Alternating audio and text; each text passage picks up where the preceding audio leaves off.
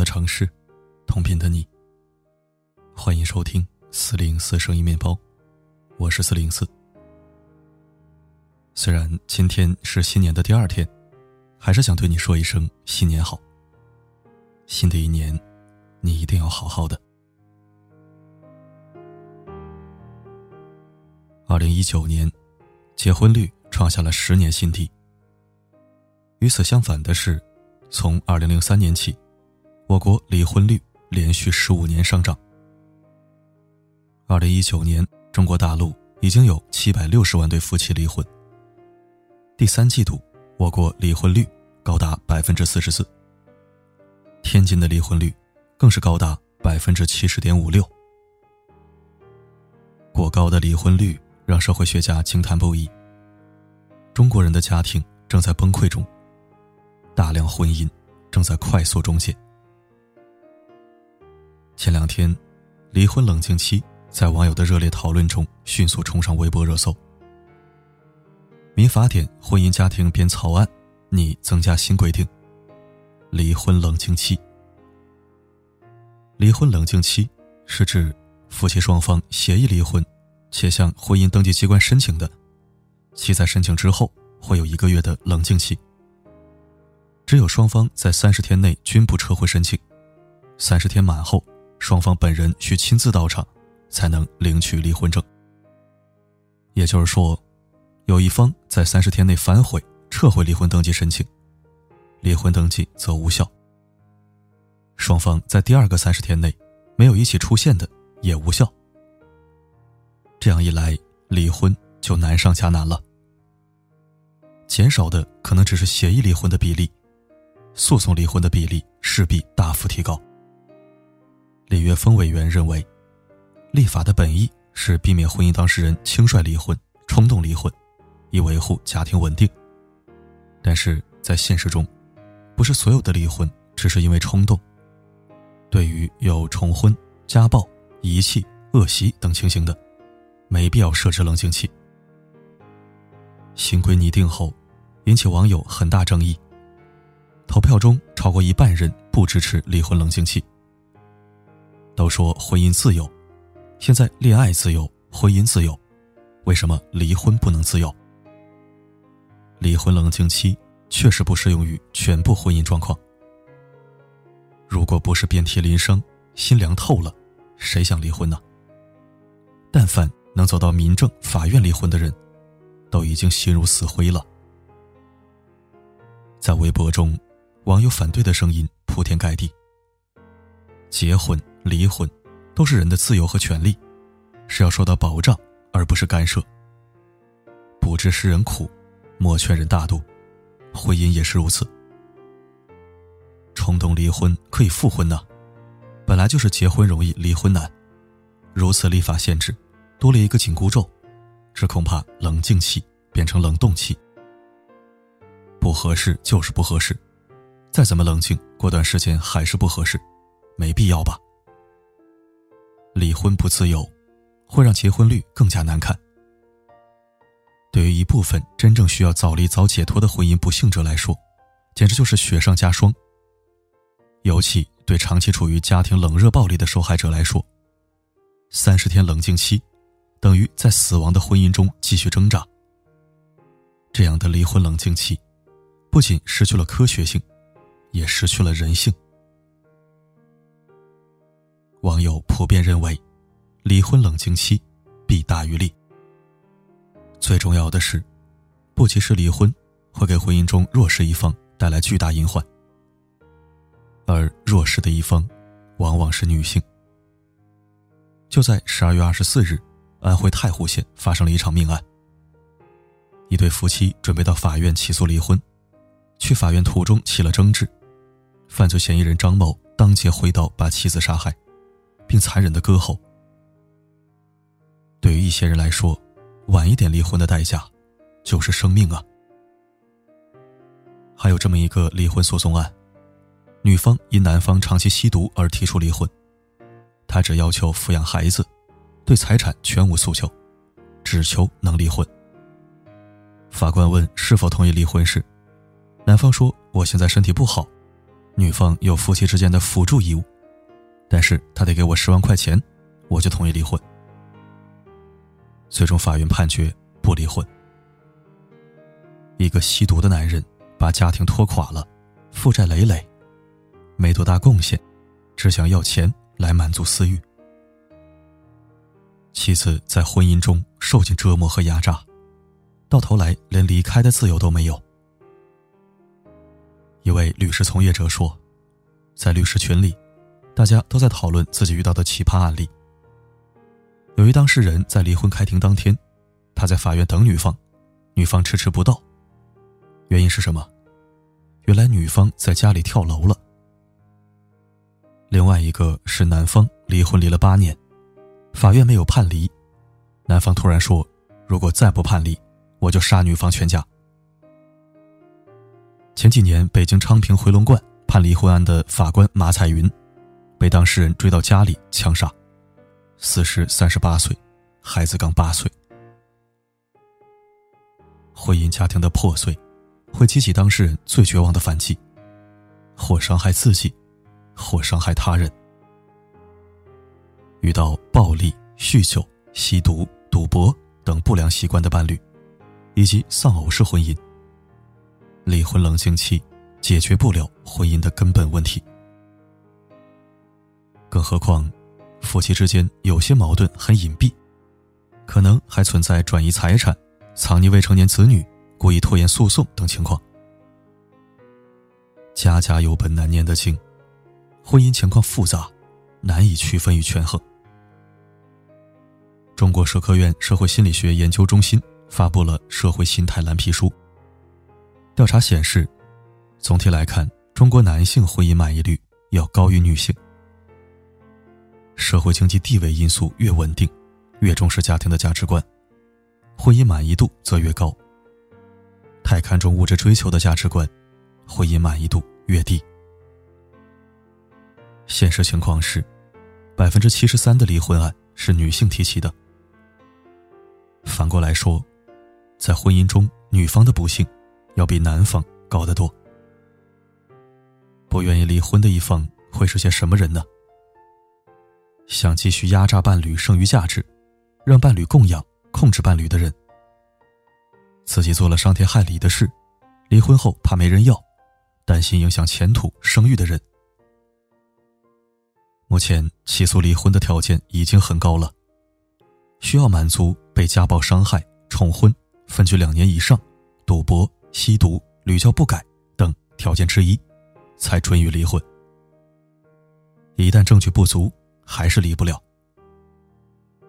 一位刚离婚成功的网友深有感触地说：“离婚冷静期的本质，就像是你一不小心上了贼船，绑匪折磨了你许久，你好不容易说服绑匪同意放你走。”结果下船的时候遇到两个兵，他们拦住你，并告知你，请在船上待坐三十天。绑匪这三十天不反悔的话，你才能走。别再为离婚设置障碍了。对婚姻不幸者来说，延长的不是冷静期，而是痛苦期。冲动离婚，冷静后还可以复婚。那些深陷火坑的人。每分每秒都是煎熬，一刻都等不了。在这个认识三天就敢上床的恋爱快餐时代，闪恋闪婚、冲动结婚、被催婚而结婚的情况越来越多。只看重条件而忽略情感、与人不淑的婚姻，才是离婚率居高不下的最大原因之一。离婚更难后，会让原本就恐婚的人更加不敢轻易离婚。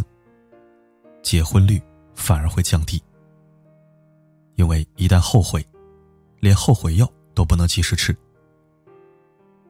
比起离婚，结婚才更需要冷静期。无论什么年龄、什么条件，结婚都要慎重考虑。问题是，恋爱期间有争吵也有甜蜜，怎样判断他是不是可以结婚的人呢？恋爱到什么程度才适合结婚？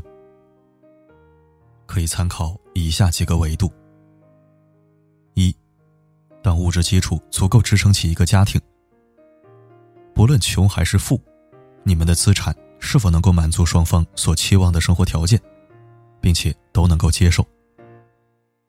没有在金钱上考虑清楚，会为将来的婚姻埋下隐患。二是，双方已经探索出满意的相处模式，久处不厌。不论吵闹还是平淡，你们的相处模式已经可以长期发展。而相处长久的方法，一方面是提供情绪价值的能力。情绪价值，就是影响他人情绪的能力。在相处中，是让人感觉愉悦还是不快？一个能让恋人感受到快乐的人，能把愉悦的情绪传递给对方。当你给予他正向、积极、乐观的表达，他会更有自信和动力，去成为你期待的样子。如果双方都能回馈正向的高情绪价值，那么在双向良好的互动中，关系才会越来越亲密。反之，经常让对方不开心的人。总是把负面情绪传递给对方，两人容易相互报复，陷入恶性循环。这极不利于感情长久的发展。另一方面，是双方解决矛盾的能力。亲密关系里，矛盾不可避免。出现矛盾时，你们能够在冷静沟通中寻求和好的解决方案，而不是选择隐忍，过段时间再去爆发。解决矛盾的能力是长久相处的必备条件。刚才我们说了两点，第三点，能够接受对方的缺点，回归现实的爱。当你们互相了解对方的全部缺点，看对方的眼里依然有星星，他未必万丈光芒，但对你始终温暖有光。这才是现实的爱情。什么样的爱情最完美呢？除了性和激情，婚姻还需要什么？美国心理学家斯滕伯格总结出了一个经典的爱情三角理论：一段完美的爱情是激情加亲密加承诺。激情是爱情中的浪漫、性吸引力和情绪上的着迷；亲密是指爱情关系中。能够引起的温暖体验，包括对爱人的赞赏、照顾、自我的展露和内心的沟通。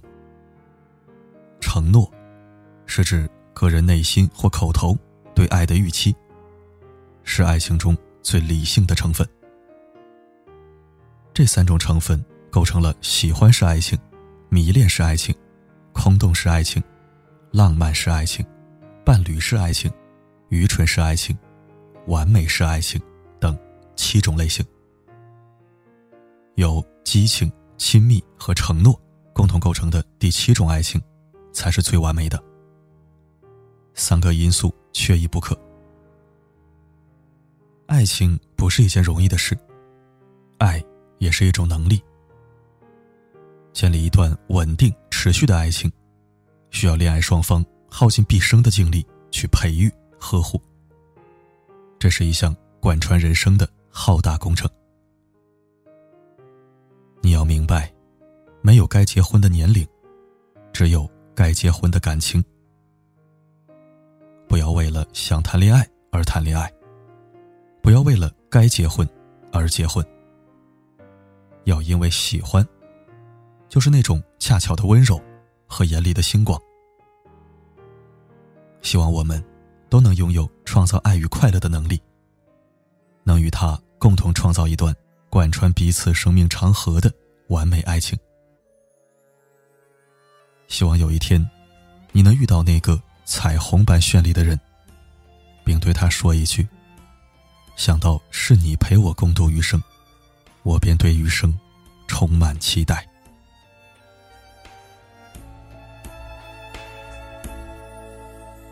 离开你的地方，雨下了一整晚，最怕不是孤单，是错了该怎么补偿。感谢收听，怎么说呢？咱们国家人性化的事儿不多，当然也不得不承认，很多领域在逐步完善。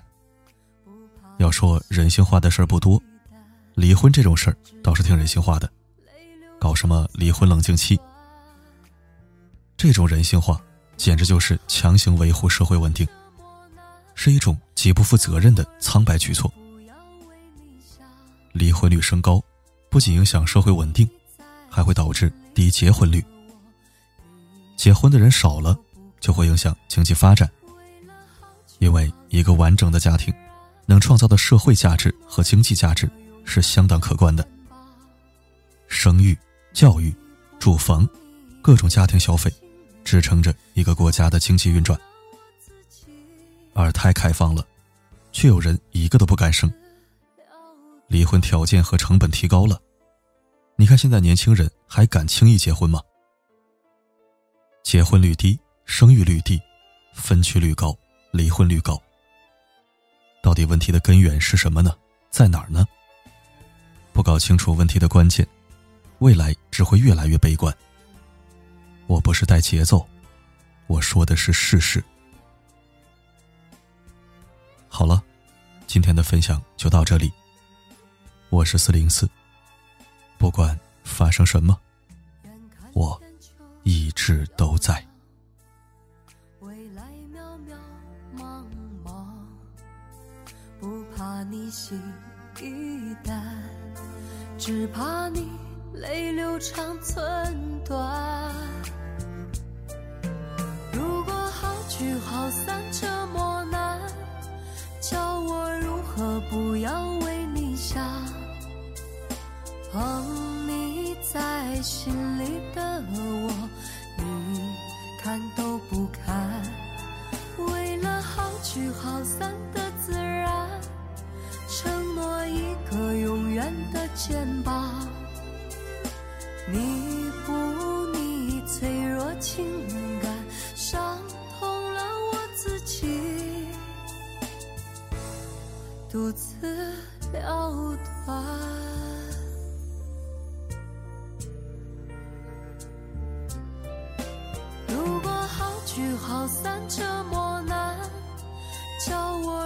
如何不要为你想？捧你在心里的我，你看都不看。为了好聚好散的自然，承诺一个永远的肩膀，弥补你脆弱情感伤痛了我自己。独自了断